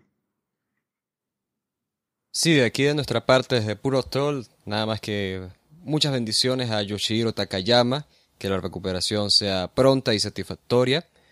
Y vamos a tratar de seguir con buen ánimo, Gim, porque tenemos que hablar de la cartelera del show de Peter Pan de DDT en el Korakuen Hall, por supuesto, en donde la cartelera, bueno, nos deja bastantes cosas, pero vamos a ver las cosas más interesantes. Dentro de todas las cosas que podemos resumir aquí es que tendremos primero la defensa del Iron Man Heavy Metal Way, por supuesto, del campeonato, en donde van a participar bastantes luchadoras de Tokyo Yoshi Pro en una batalla real. Estará defendiendo Tetsuya Koda el campeonato ante bastantes luchadoras que ni siquiera me voy a molestar en decir todos sus nombres. También tendremos el estreno del campeonato KOD de Tenman Team, o sea, campeonatos de quintetos, en donde Toru Owachi, Kazuki Hirata, Yui Ryan, Saki Akai y Yoshiko enfrentarán a Makoto Oichi, Liliko, Lady Bird y Super, ah, Super Sasadango Machine y Ken Oka por estrenar los campeonatos. También tendremos a Kasayachi y Keisuke Ichi enfrentando a Isami Kodaka y Yuko Miyamoto contra Mai Bailey y Mao contra Kotaro Suzuki y Soma Takao. También tendremos una lucha especial, que A ver, voy a tratar de explicar esto. Va a ser una lucha por el aniversario de DDT, una Rumble Weapons, de armas y demás, en donde Sanchiro Takagi va a enfrentar a Don Chuko Dino y si Dino gana, se queda con DDT, le quita DDT a Takagi, pero si Takagi gana, entonces Dino se compromete a casarse. No, sabemos con quién se va a casar, pero se va a casar con alguien, ¿no? No, sé qué decirles al respecto. También tenemos una defensa por el campeonato extremo. Tendremos a Daisuke Sasaki enfrentando a Akito en una lucha de cabellera contra cabellera, además. También los campeonatos de pareja tendremos a Shiro Irie y Katsusada Iguchi enfrentando a Harashima y Naomichi Maru Fuji. Y el, la lucha estelar por el campeonato Openway KOD, Konosuke Takechita va a enfrentar al ganador del King of DDT, Tetsuya Endo. ¿Qué me, qué me puedes comentar de, la cartelera, Gin? Que al fin y al cabo es una cartelera que se ve bastante fuerte para celebrar entonces mm. ese aniversario, ese evento grande de DDT. Una cartelera brutal que seguramente tenga otro combate inicial, a lo mejor entre Kendo Kashin contra Mitsu Momota o Chikara Momota. Depende ya, va bueno se, se verá viendo. Eh, de arriba abajo es muy interesante y es el espíritu de DDT. Ya empezando con ese eh, combate por el título King of Dark, que es un Street Pro Wrestling, como no va a faltar un Street Pro Wrestling en DDT. Luego un combate en el que van a estar los luchadores de DNA, eh, van a estar combinados con algún veterano, va a estar interesante. Me gusta mucho que le hayan dedicado el Iron Man Heavy Metal Weight solamente a la división de Tokyo Yoshi Pro, que les hayan dado un combate grande en el que se pueda ver a muchas luchadoras de, de la empresa, a las que están dando más publicidad y ganando más importancia pero seguramente la noche termine el título, vaya, no creo que termine con una luchadora, sino que haya varios cambios y finalmente termine, yo que sé, ganando eh, a alguien, no sé, la, mayor locura que se pueda ocurrir en el momento de DT. Eh, también tendremos un debut. Eh, Yuki, Yuki no debuta, otro luchador de DNA, joven de 22 años, se dedicaba a rugby universitario y va bueno, se ha dedicado a Pro Wrestling, promete bastante. Y se va a enfrentar contra. Eh, bueno, se va, va, a juntarse con. Contra Naoki. Uy, contra Naomi Yoshimura, otro gran talento. Y bueno, promete ser un buen combate para iniciar el show. Luego los títulos por pareja de quinteto, no sé, creo que vamos a llamarlo así, porque eh, era, es novedad para este evento. Se, sí, o sea, se supone, que, se supone que en México los que son de cuatro son atómicos. Entonces aquí sería plutónico, porque, o sea, de, cinco como superatómicos. O sea, esto es una locura ya, estos son otros niveles. Simplemente eh, te anunció hace un mes y medio más o menos la creación de los títulos. Dijo que iba a haber un equipo por Toru Owashi y otro equipo por Makoto Ishii y finalmente se revelaron y sí, promete ser algo divertido, puede ser, promete ser un combate gracioso, toda la esencia de DT va a estar, no va a faltar el PowerPoint de Super Sosa Dango, no va a faltar los momentos de Lady Bird, de Joey Ryan, de, de incluso Yoshihiko. Va a ser eh, divertido y va bueno, veremos quién termina llevándose los campeonatos. Yo creo, creo que finalmente se va a terminar dando al equipo de Turowashi. Y va bueno a ver cómo se desarrolla qué es lo que se espera de esta división. Y mm, un combate entre Jiro Kuroshio contra Shuma Katsumata que atrae mucho público porque Shuma Katsumata es uno de esos luchadores de DNA que más atrae a la audiencia. Y Jiro Kuroshio fuera de, de las empresas importantes está un gran trabajo en reserva. Y es actualmente uno de los, en el top 5, creo que estaba en el top 3 de una de las últimas encuestas de luchadores más que más le gustan al público japonés. Porque tiene ese carisma, tiene esa habilidad de ring. Y yo creo que va a dar un muy buen encuentro. Espero que no sea la última de ver a Jiro Kuroshio. Y el Ikemen es muy divertido de ver, es fantástico y sin duda alguna va, a ser un combate entretenido, no muy largo, pero entretenido. Luego eh, hay un combate por parejas, ese que comentaba. al principio empezaron, creo que recordar que empezaron tres parejas y luego añadieron finalmente a Kotaro Suzuki y a Soma Takao eh, por parte de All Japan. Eh, el combate pinta a locura, seguramente haya uso de armas por parte de Yankee Kenju, de Kodaka y Yuko Miyamoto promete bastante a muchísima gente con muchísimo talento. Me, me atraía mucho el combate simplemente como Kazayashi, sí contra Isami Kodaka y Yoko Miyamoto. O simplemente como Isami Kodaka y Miyamoto contra Bailey y Mao. Pero finalmente han metido a todo el mundo en la batidora y nos queda algo, vaya, eh, promete, promete ser un otro caos, otro combate por pareja que, madre mía. Eh, Luego tenemos un combate que pinta bien, pinta interesante entre eh, Shuten Doji contra equipo de Dick Togo. Que llevan un buen reinado. Eh, como en tres años creo que han sido seis veces campeones. Así que no está mal. Son básicamente demuestra cómo dominan la división. Y el equipo de Dichogo, pues está bien, ya Surano ya había anunciado que estaría para este evento y finalmente está formando equipo con Togo y con Antonio Honda. Y bueno, veremos qué sale de esto, pero yo espero que eh, retenga eh, su Tendoji y que preparen una próxima defensa contra Nation. Por parte de Takai contra Dino, Eh, a ver, el evento es especial, ¿no? Para conmemorar los 20 años de existencia de ET otra vez. Y son dos de las figuras más importantes de la empresa, lo que era uno de la gente, era el Sanshiro Takagi Dino por la parte de la comedia. Eh, Sanshiro Takagi lo ha hecho todo en todo lo que quería y Dino cree que Takagi no ha hecho todavía, ha hecho todo lo que puede por la empresa y es un hora de que haya un nuevo líder y por lo tanto él piensa que él debe ser el líder y que si gana se llevará a la empresa. Mientras que Takagi quería buscar algo del mismo valor contra Dino así que no sabía cómo encontrarlo. Fue a la madre de Dino le preguntó por su hijo y tal. Su madre le comentó que era una pena que Dino no tuviera eh, todo esto sobre la trama, eh, quiero decir, esta es la trama, eh, que Dino no eh, estaba soltero y le gustaría que sentara de cabeza, que, que sentara de cabeza y que finalmente se casara con alguien. Y por eso dice, dice Takagi que si gana, Dino terminará casándose, no se sabe con quién, a lo mejor con el propio Takagi. Dios sabe lo que puede salir de esto. ¿Tú te ofrecerías, Jim, para casarte con Dino? No. Dios mío, no. No, no te ofrecerías. Decir, no, pero por el tema de lo brutalmente loco que está Dino, quiero decir, no. Uf, no puedo imaginar cómo puede ser una, una cita con Dino. Dios mío, no, ¿por qué estamos hablando de esto? No, vamos a cambiar de tema. Es, es DDT, eh, o sea, de estas cosas son, se hablan de forma normal, o sea, no, no sé por qué te sorprende.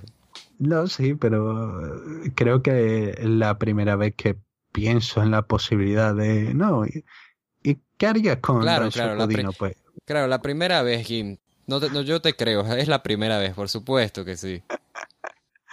Ahí va, bueno, aún así, claro, se espera algo divertido y como nos den algo del calibre del Tokyo Dome, va a ser, eh, va a ser sin duda otro momento de, del show.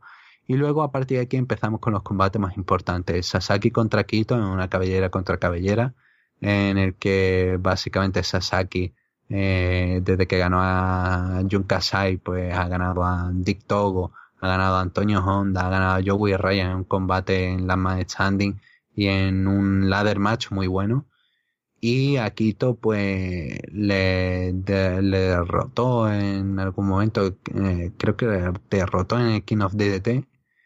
Y finalmente pues Sasaki se ha hartado a Quito y van a ir cabellera contra cabellera. De hecho Sasaki eh, le recortó el pelo a Diego eh, de All Out para, para hacer una previa. Cabe recordar que Sasaki había pedido en un primer momento para este evento a Candy Larrae para enfrentarse contra ella, pero Akito apareció y le retó. Y básicamente esta historia es todo por eso. Es una rivalidad hace varios meses que se ha estado preparando y sin duda promete bastante un buen combate no habrá descalificación, así que solamente puede, se terminará por sumisión KO TKO. Y va bueno, un combate hardcore del cual veremos muchos objetos y conociendo a Sasaki saldrá un combate hardcore eh, fino y con, con bastante interés en, lo que pueden dar. En los combates más importantes, en Harashima, desde que Harashima desveló que Marufuji sería el luchador, que sería su pareja para este show especial, pues se ha hablado bastante. Irie y Gucci, pues son Yaros, es un equipo de dos hombres fuertes y me encantan como equipo, pero el problema es que no creo que Marfuji vaya a ganar, pero tampoco creo que Harashima se vaya a comer la cuenta de tres, y menos contra Irie. Tiene Irie un historial muy negativo contra Harashima. Y Harashima, en el que, por ejemplo, en recientemente en junio, Harashima ganó a Irie en, en menos de tres minutos, más o menos. En el que básicamente Irie tras ello acabó muy enfadado. Y Higuchi también tiene un poco mejor su récord contra Harashima en combates por equipo, pero tampoco mucho más, así que supongo que terminarán perdiendo.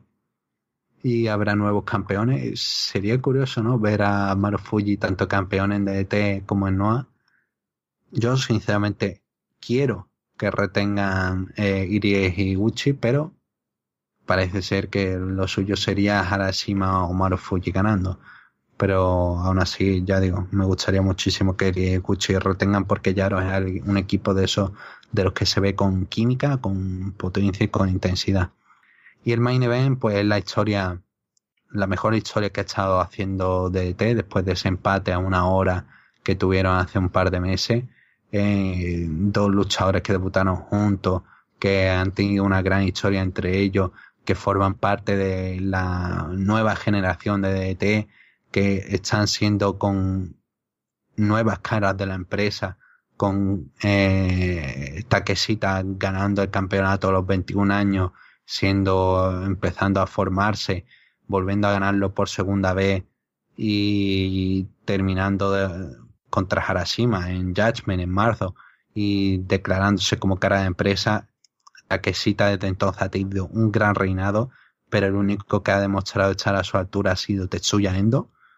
Eh, Takeshita ha podido con todos los que se le han puesto enfrente, de Harashima, eh, Mike Bailey, eh, todo el mundo, y este es el gran reto, alguien al que no ha podido derrotar, Endo que ha seguido evolucionando, cambiando de finisher, ha seguido eh, modificándose, ha seguido estudiando, ha seguido evolucionando. Es un, una historia de rival contra rival que lleva mucho tiempo en el horno, lleva haciéndose a temperatura y el tiempo perfecto y este es el momento en el que tienen que explotar la rivalidad, en el que van a dar un auténtico combate Espero que sea mejor que el anterior encuentro que tuvieron, que ya fue magnífico. Y sin duda pueden irse a 45 minutos, casi la hora, pueden volver a rozarla perfectamente. Y vaya, una cartelera que mm, a mí me parece espectacular y que vaya, otra, otra que se suma a la gran lista de eventos del año. Sobre Stardom, nos toca comentar un poco de la empresa, ya que Io Shirai volvió a la compañía junto con el grupo Queen Quest. Regresó este 9 de agosto y ganó los campeonatos de tríos, el, campeonato Artist of Stardom junto con Viper y Azuki. Y entonces tenemos a, Yoshira, y Jim que finalmente luego de tantas negociaciones, tanta especulación, pues al igual que Zeusis, ¿no? Es como tu Zeusis en el sentido de que la veíamos como que bueno, se va a ir a WWE, ¿no? Pero al final no, se queda en la empresa donde estaba y queda como campeón entonces de tríos en Stardom. Sí, la, la verdad que ha sido difícil porque parecía que IO se iba a ir finalmente a WWE, pero al final parece que, según comentan fuente, que el tema del daño que tiene el cuello, la lesión y tal, eh, finalmente fue el factor el que decía que WWE no la contrataran por el tema de que eso no quieren contratar a gente con conmociones cerebrales o que ya estén lesionadas. Y eso fue el freno, el mayor freno que ha tenido con Yoshirai. Y Rosio Gawa, el presidente de, de Stardom, el hombre, ese hombre que nació unido a un Fedora, a un sombrero Fedora, pues finalmente ha decidido, renegoció, ha ofrecido un nuevo contrato a ellos parece que ha firmado, parece que está con Stardom. Y vaya, ha vuelto de, su lesión de cuello, ha, vuelto en plena forma. En el show en el que regresó le ofreció a, a Viper, que estaba en Noedotai, y le ofreció unirse a Queen Quest. Finalmente Viper se unió. Y, y prometió, ha prometido dos cosas en su regreso. Uno, volver a ganar los títulos Artis of Stardom, los títulos por trío y otro ganar el torneo, el Five Star GP, el torneo importante de, de Stardom. Por ahora en el pasado show del 13 de agosto con junto a Hasuki y con Viper han ganado los títulos Art, Artist of Stardom contra eh, Jungle Kiona, contra el Team Kiona. Sí, una muy buena noticia ver a Io de vuelta en plena forma eh, la gente estuvo encantada con ese combate, yo lo vi bastante bien. Y interesado con hacia dónde puede moverse Stardom ahora con con IO de, de vuelta y ver qué nos pueden ofrecer para un futuro. Comentado eso, entonces pasamos a nuestra sección favorita, la sección de preguntas. Recuerden, o les recordamos que pueden enviar sus preguntas a través de las pestañas de preguntas en arbasdelona.com, seleccionan el programa de Puro Talk y ahí nos envían preguntas relacionadas al mundo del puro beso. Bueno, si, nos quieren preguntar cómo estamos, también lo pueden hacer, ¿no? O sea, a mí no me molesta en lo personal. Y de una vez voy a advertir que si no leemos todas las preguntas en esta edición, es porque vamos a guardar unas para la próxima semana que sí va a haber puro todo la próxima semana, pero, o sea, no, no piensen nada, mira, me, me dejaron, no, o sea, piénsenlo como que, mira, o sea, esta pregunta está buena y va a ser para discutirse más la próxima semana, ¿ok? Y empezamos, Gin, con la primera, el primer mensaje que nos llega desde una presencia desconocida. Alberto Villacaña nos escribe, hola amigos de Puro Tol, sé que no les gusta que se manden preguntas, que les manden preguntas de WWE, pero esta es sobre Nakamura. ¿Qué opinión tienen de que Nakamura pudo haber lesionado gravemente a Cena cuando lo mandó de cabeza a la lona?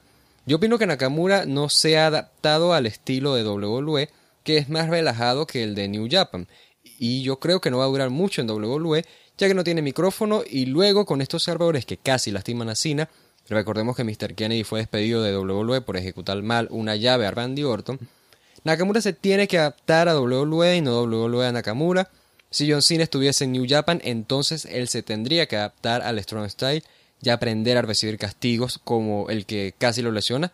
Pero Nakamura es el que está en WWE y debe adaptarse, y si no lo hace, para mí deja de ser uno de los mejores.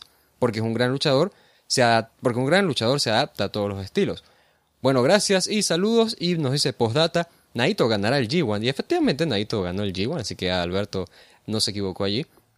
Y aquí yo, yo digo que ya había opinado de esto en un directo la, semana pasada aquí. Y básicamente dije que, o sea, eh, no comparaba ambas situaciones con lo de Mr. Kennedy, Randy Orton y John Cena y Nakamura. Porque en esta situación, primero que Nakamura no ha tenido otro incidente así de, de que lesiona a alguien, ¿no? Hubo un accidente con Austin Aries y el propio Austin Aries dijo, eso fue un accidente sin más, o sea, yo cometí un error y terminé recibiendo un mal golpe.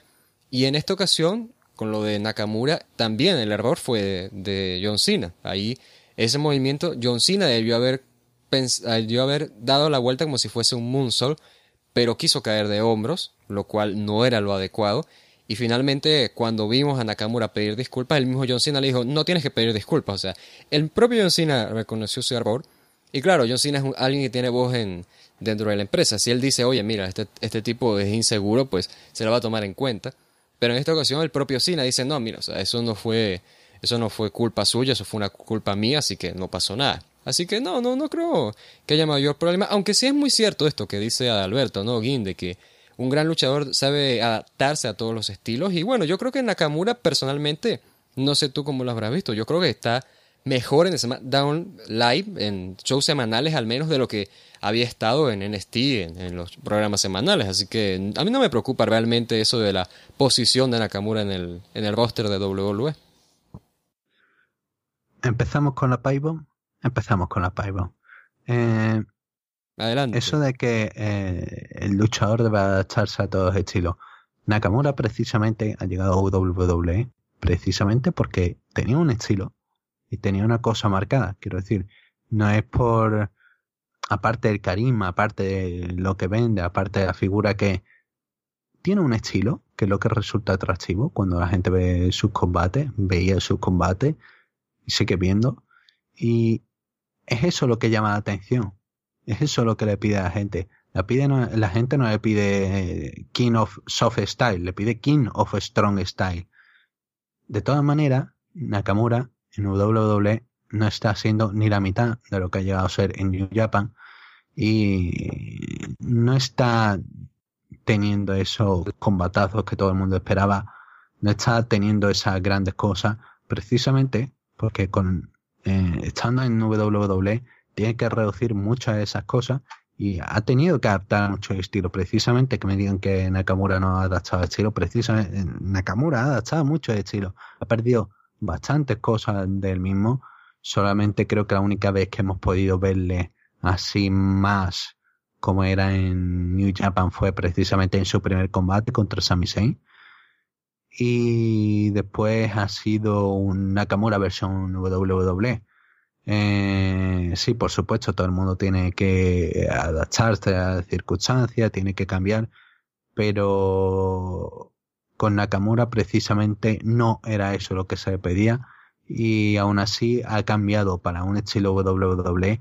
Tampoco es que haya sido muy agresivo ni que haya tenido incidentes anteriores de que haya soltado una patada a alguien y le haya reventado la mandíbula, por ejemplo. Eh, el caso de Hideo, por ejemplo, sí. y vaya, también eso fue un error, fue un mero accidente. Aquí, como tú bien mencionas, es eso, simplemente la culpa es de Sina. Y pudo haber lesionado, que la culpa es de, de Sina, y lo admite, y creo que ahí tendría que acabarse el debate de no va bueno que hubiese pasado, que no sé qué. Ya está, la cosa es que no ha pasado a mayores eh, Vince se enfadó simplemente por defender a Sina, no por ser Nakamura. Eh, entienden que ha sido un momento de un combate y ya está. Y nosotros creo que, bueno, la mayor parte del público tiene que aprender eso, que simplemente fue un momento bastante distinto a lo que fue Kennedy. Lo de Kennedy fue un momento con Orton.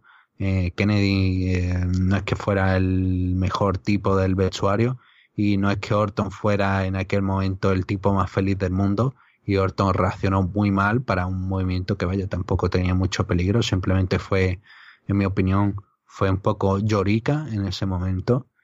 Y vaya las cosas hay que tomárselo como John, hay un problema, pues finalmente uno reconoce si ha tenido la culpa y si no, no pasa nada, se lleva de la mejor manera, la manera más profesionalmente posible Sina lo hizo, Nakamura también, y creo que ahí tiene que acabar el debate. Decir que si Nakamura tendría que haberse, tendría que haber em, cambiado de estilo y tal, no. Para, para nada, no debería haberse, debería haber hecho algunas modificaciones, pero no ser full, eh, full WWE. Y sobre todo, tampoco es eso.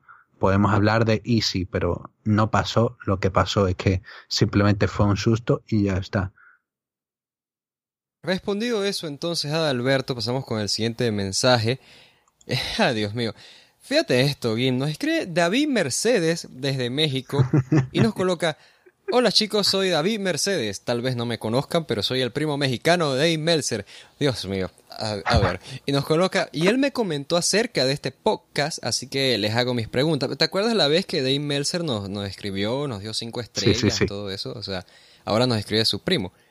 Ay, me pregunto quién más nos escribirá, pero ajá, nos coloca.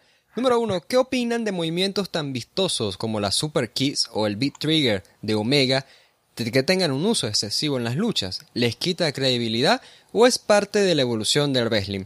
Hmm, tal vez a mí no me gusta tanto que se repita pues tanto en una lucha, sí, o sea, por, supuesto, o sea, si tú eres un tipo que sabe dar patadas, pues tiene sentido que des bastantes patadas porque es algo que te va a ayudar a ganar dentro de la lógica en el ring, claro.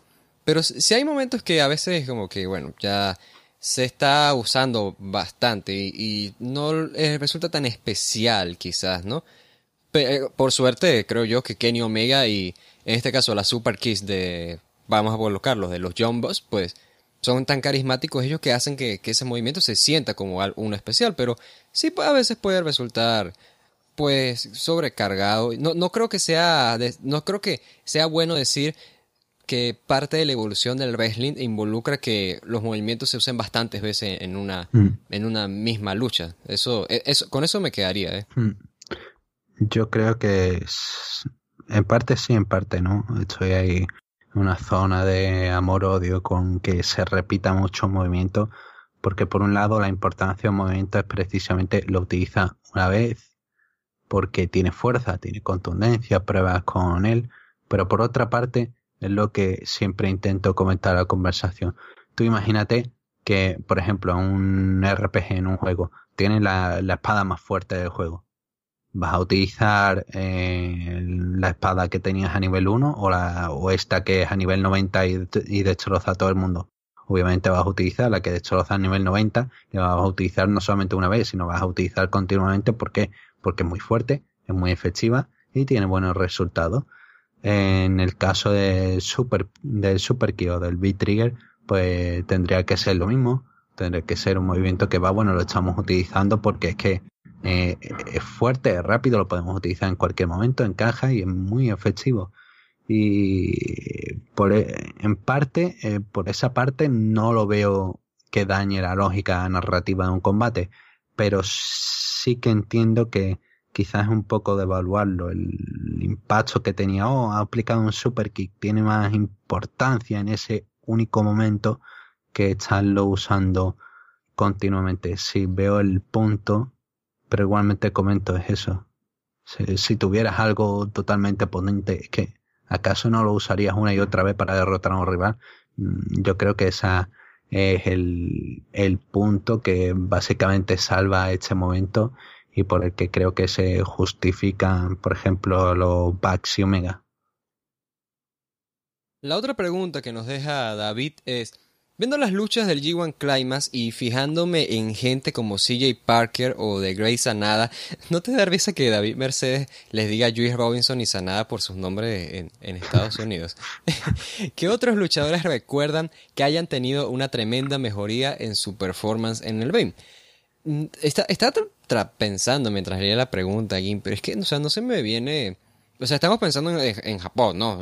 Eh, no se me ocurre a alguien. Quizás los Guerrillas of Destiny, que de repente pensamos, bueno, ¿qué hacen estos tipos como campeones de pareja?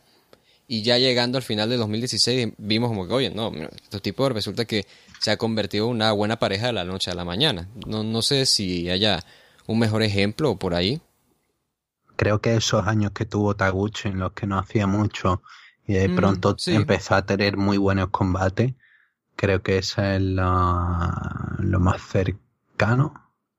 Porque normalmente es eso, normalmente lo que tiene es una... La gente alcanza una plenitud y se mantiene más o menos constante y empieza a tener un cierto nivel.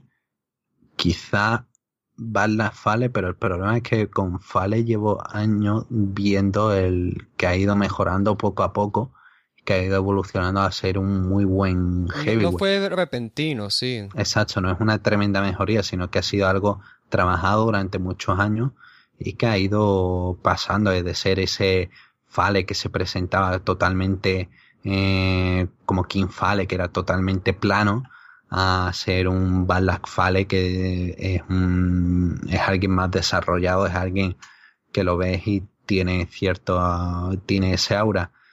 Eh, no, no caigo en más recuerdo, por suerte. Yo tengo uno. ¿Cuál? Tengo uno. ¿Qué te parece Okada? O sea, porque piensas en el propio Okada, pensás muy bueno, sí, es un joven talento, tiene futuro y demás. Vuelve a New Japan y tiene esta lucha contra Yoshihachi que fue una lucha mala directamente, fue una lucha que no te estaba mostrando nada. incluso el finisher y el look de Okada se, veían malos, se veían bastante pobres. Y cuando hace el reto a Tanahashi, todo el mundo pensaba, ¿qué, están pensando? No, Okada viene, reta a Tanahashi, ¿qué está pasando? Y un mes después, es como que de la noche a la mañana hubo un eclipse, ¿no? Se alinearon los planetas y ves este Okada hecho un monstruo derrotando a Tanahashi y teniendo un gran rendimiento en el ring, teniendo un mejor loot también, o sea, fue como que te estaban tomando el pelo. En el Wrestle Kingdom te estaban mostrando un Okada diferente al que tendrías un mes después. Sí, pues bueno, ahí por, por eso te lo puedo aceptar, pero es que en Wrestle Kingdom era contra Yoshihashi, un combate en el que los dos regresaban, en el que le dieron creo que seis minutos, tampoco podían hacer mucho más. Y vaya, estuvo bien para lo que era y sí, quizá eso te lo tomaría como una mejora en la performance. Pero por ejemplo, con Sanada, con Sanada no lo veo, porque Sanada para mí siempre ha sido, quiero decir, mejoró en 2013 una barbaridad y desde entonces ha mantenido con un gran nivel de calidad. El caso que la gente no la haya visto antes no implica que no la tuviera, que no haya, que hayas tenido una mejora repentina, no ha tenido una tremenda mejora, simplemente a, a lo mejor no estamos tomando mal la pregunta, una tremenda mejoría, una gran evolución. Entonces sí te lo cuento porque Sanada, Sanada 2011, por ejemplo, es completamente distinto a Sanada 2013 y hacia adelante. Quizás por ahí sí. no sé, mm, no, es que no, ¿Sabes también quién creo yo? ¿Quién? ¿Sabes también creo yo? a Will Osprey también, o sea, no digo una gran mejoría, pero sí me parece que cuando llegó a New Japan veíamos un Will Osprey más maduro a, al Will Osprey que teníamos antes de New Japan. Si lo comparamos en el plazo de tiempo que de ese año, yo creo sí creo que puede encajar perfectamente. ha habido una auténtica mejoría el que ha llegado hasta aprender cierto nivel eh, de, de, de psicología y de desarrollo. Y sí, creo que sí, buen ejemplo. Se despide entonces David Mercedes diciendo, bueno chicos, me despido y espero que este programa sea tal como me, me lo dijo mi primo, un programa de cinco estrellas. Saludos. Por supuesto de cinco estrellas, o sea, ¿por qué, ¿por qué se duda? Y a ver, vamos a ir con la última pregunta del programa. Ya les dije que las que faltaron simplemente tocarán para la próxima semana y son, son preguntas buenas, ¿eh? Pero vamos a ir con esta GIM. Nos escribe Christopher desde Burdeos, espero que así se diga. Nos coloca, siempre se habla del obvio racismo en WWE. ¿Cómo es la cosa en Japón? ¿Existe algún tipo de racismo o recelo sobre el luchador extranjero? Muchas gracias y enhorabuena por vuestro gran trabajo. A ti, Christopher, gracias. ¿Y qué opinas, ¿Algún caso que te suene de, de, no sé si racismo, pero de xenofobia quizás en Japón? Sí, quiero decir, en quizás dentro del rally no, pero siempre ha habido esa ese miedo en Japón a lo de fuera, siempre ha habido ese sentimiento de xenofobia y sí, ha existido ya desde el hecho de la palabra gaijin. Gaijin de, contiene un, un significado, una connotación negativa para referirse a un extranjero, por ejemplo, a, a Kebono. No le gusta la palabra, la odia completamente. Y ahora, pues, los extranjeros van a Japón y dicen, ah, mira, soy gaijin, soy gaijin. Eh, bueno, eh, son ese tipo de cosas que uno no, entiende, por ejemplo, sabiendo el, la connotación negativa. No es un racismo eh, como en WWE en el que eh, durante muchos años era eso, había muchos problemas con luchadores de otra raza, con estereotipos, con... Ah, bueno, siguen habiéndolo, ¿no? Creo que New Day técnicamente empezaron como un estereotipo de de los negros de la iglesia, ¿no? Similar, esa, esa era más o, menos la idea. Ya directamente podemos ir con Kayentai, o sea, que, que hablaban siendo, siendo doblados como una de esas películas de ninjas viejas, o sea, ese es el mejor ejemplo. Miles, de ejemplos más. Sí, en Japón no, no veríamos un gimmick así, por ejemplo. Pero había, había alguien en DDT, ¿no? Que siempre veía, viene vestido de, como de Apolo Creed, así con la bandera de Estados Unidos, ¿no? Pero es que no, no caigo en el nombre ahorita. Mm, pero había alguien. ¿No, no te suena? Eh, ¿Te refieres a Rocky Kawamura? Ese mismo, Rocky, exacto. ¿Con, con guantes de boxeo? Ajá, sí, sí. Rocky Kawamura es, antiguo luchador y va bueno, eso no es, no es racismo. Claro, pero o sea, es, un, es una, una parodia, ¿no? Un estereotipo quizás. Eh, tampoco creo que Kawamura luchaba antes en... Eh, claro, luchaba antes en MMA. Y bueno, tampoco es una parodia, simplemente es eso, un, un país que le gusta. Es una parodia de Rocky, no, me jodas, es una parodia de Rocky, o sea, viene vestido así, o sea, no me vengas con, con que no. En DDT, en DDT, vale, te lo, te lo compro, pero no tanto como, te lo compro como parodia, pero no tanto como xenofobia.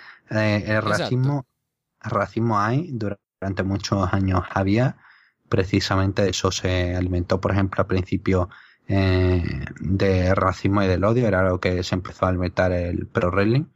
Suena mal, pero era eso, era el héroe japonés derrotando, bueno, héroe japonés, héroe asiático, derrotando a los invasores extranjeros, derrotando a todos los americanos que llegaban de, desde, desde Estados Unidos y básicamente enfocándose en la figura del luchador patrio y a partir de eso negativo se construyó algo positivo, se construyeron el Pro se construyó una tendencia positiva a ver con mejor cara su propio producto y con el producto de fuera.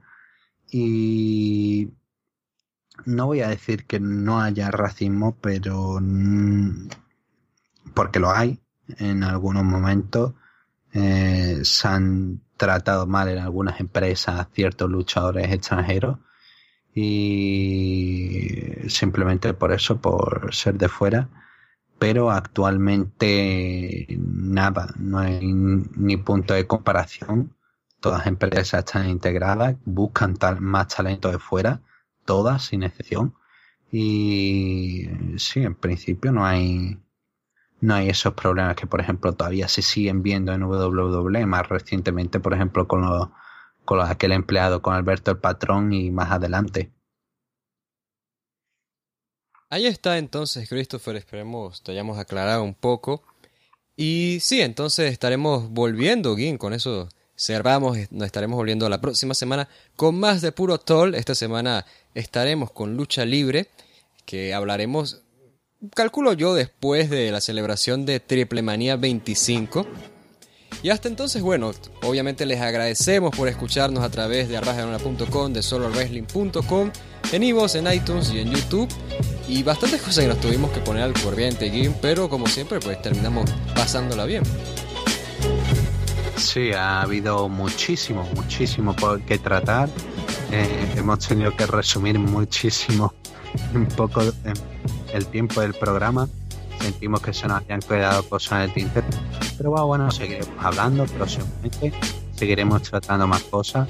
Os recordamos esa pestaña de preguntas a la que nos podéis enviar preguntas para próximos programas por todos los luchas libres. Y seguiremos contando lo mejor de, de Pro Wrestling japonés aquí, junto con Walter Rosón. Asimismo, pues estaremos comentando lo más reciente que salga en el mundo del puro versus. Volvemos la próxima semana. Envíen sus preguntas, como siempre, ya les comenté a través de la pestaña de preguntas en arrasderona.com. Y lo estaremos esperando entonces para el siguiente programa, que van a haber programas de puro toll hasta que nos cansemos de esto. Y nosotros somos bien tercos, así que a todos un abrazo y gracias por su atención.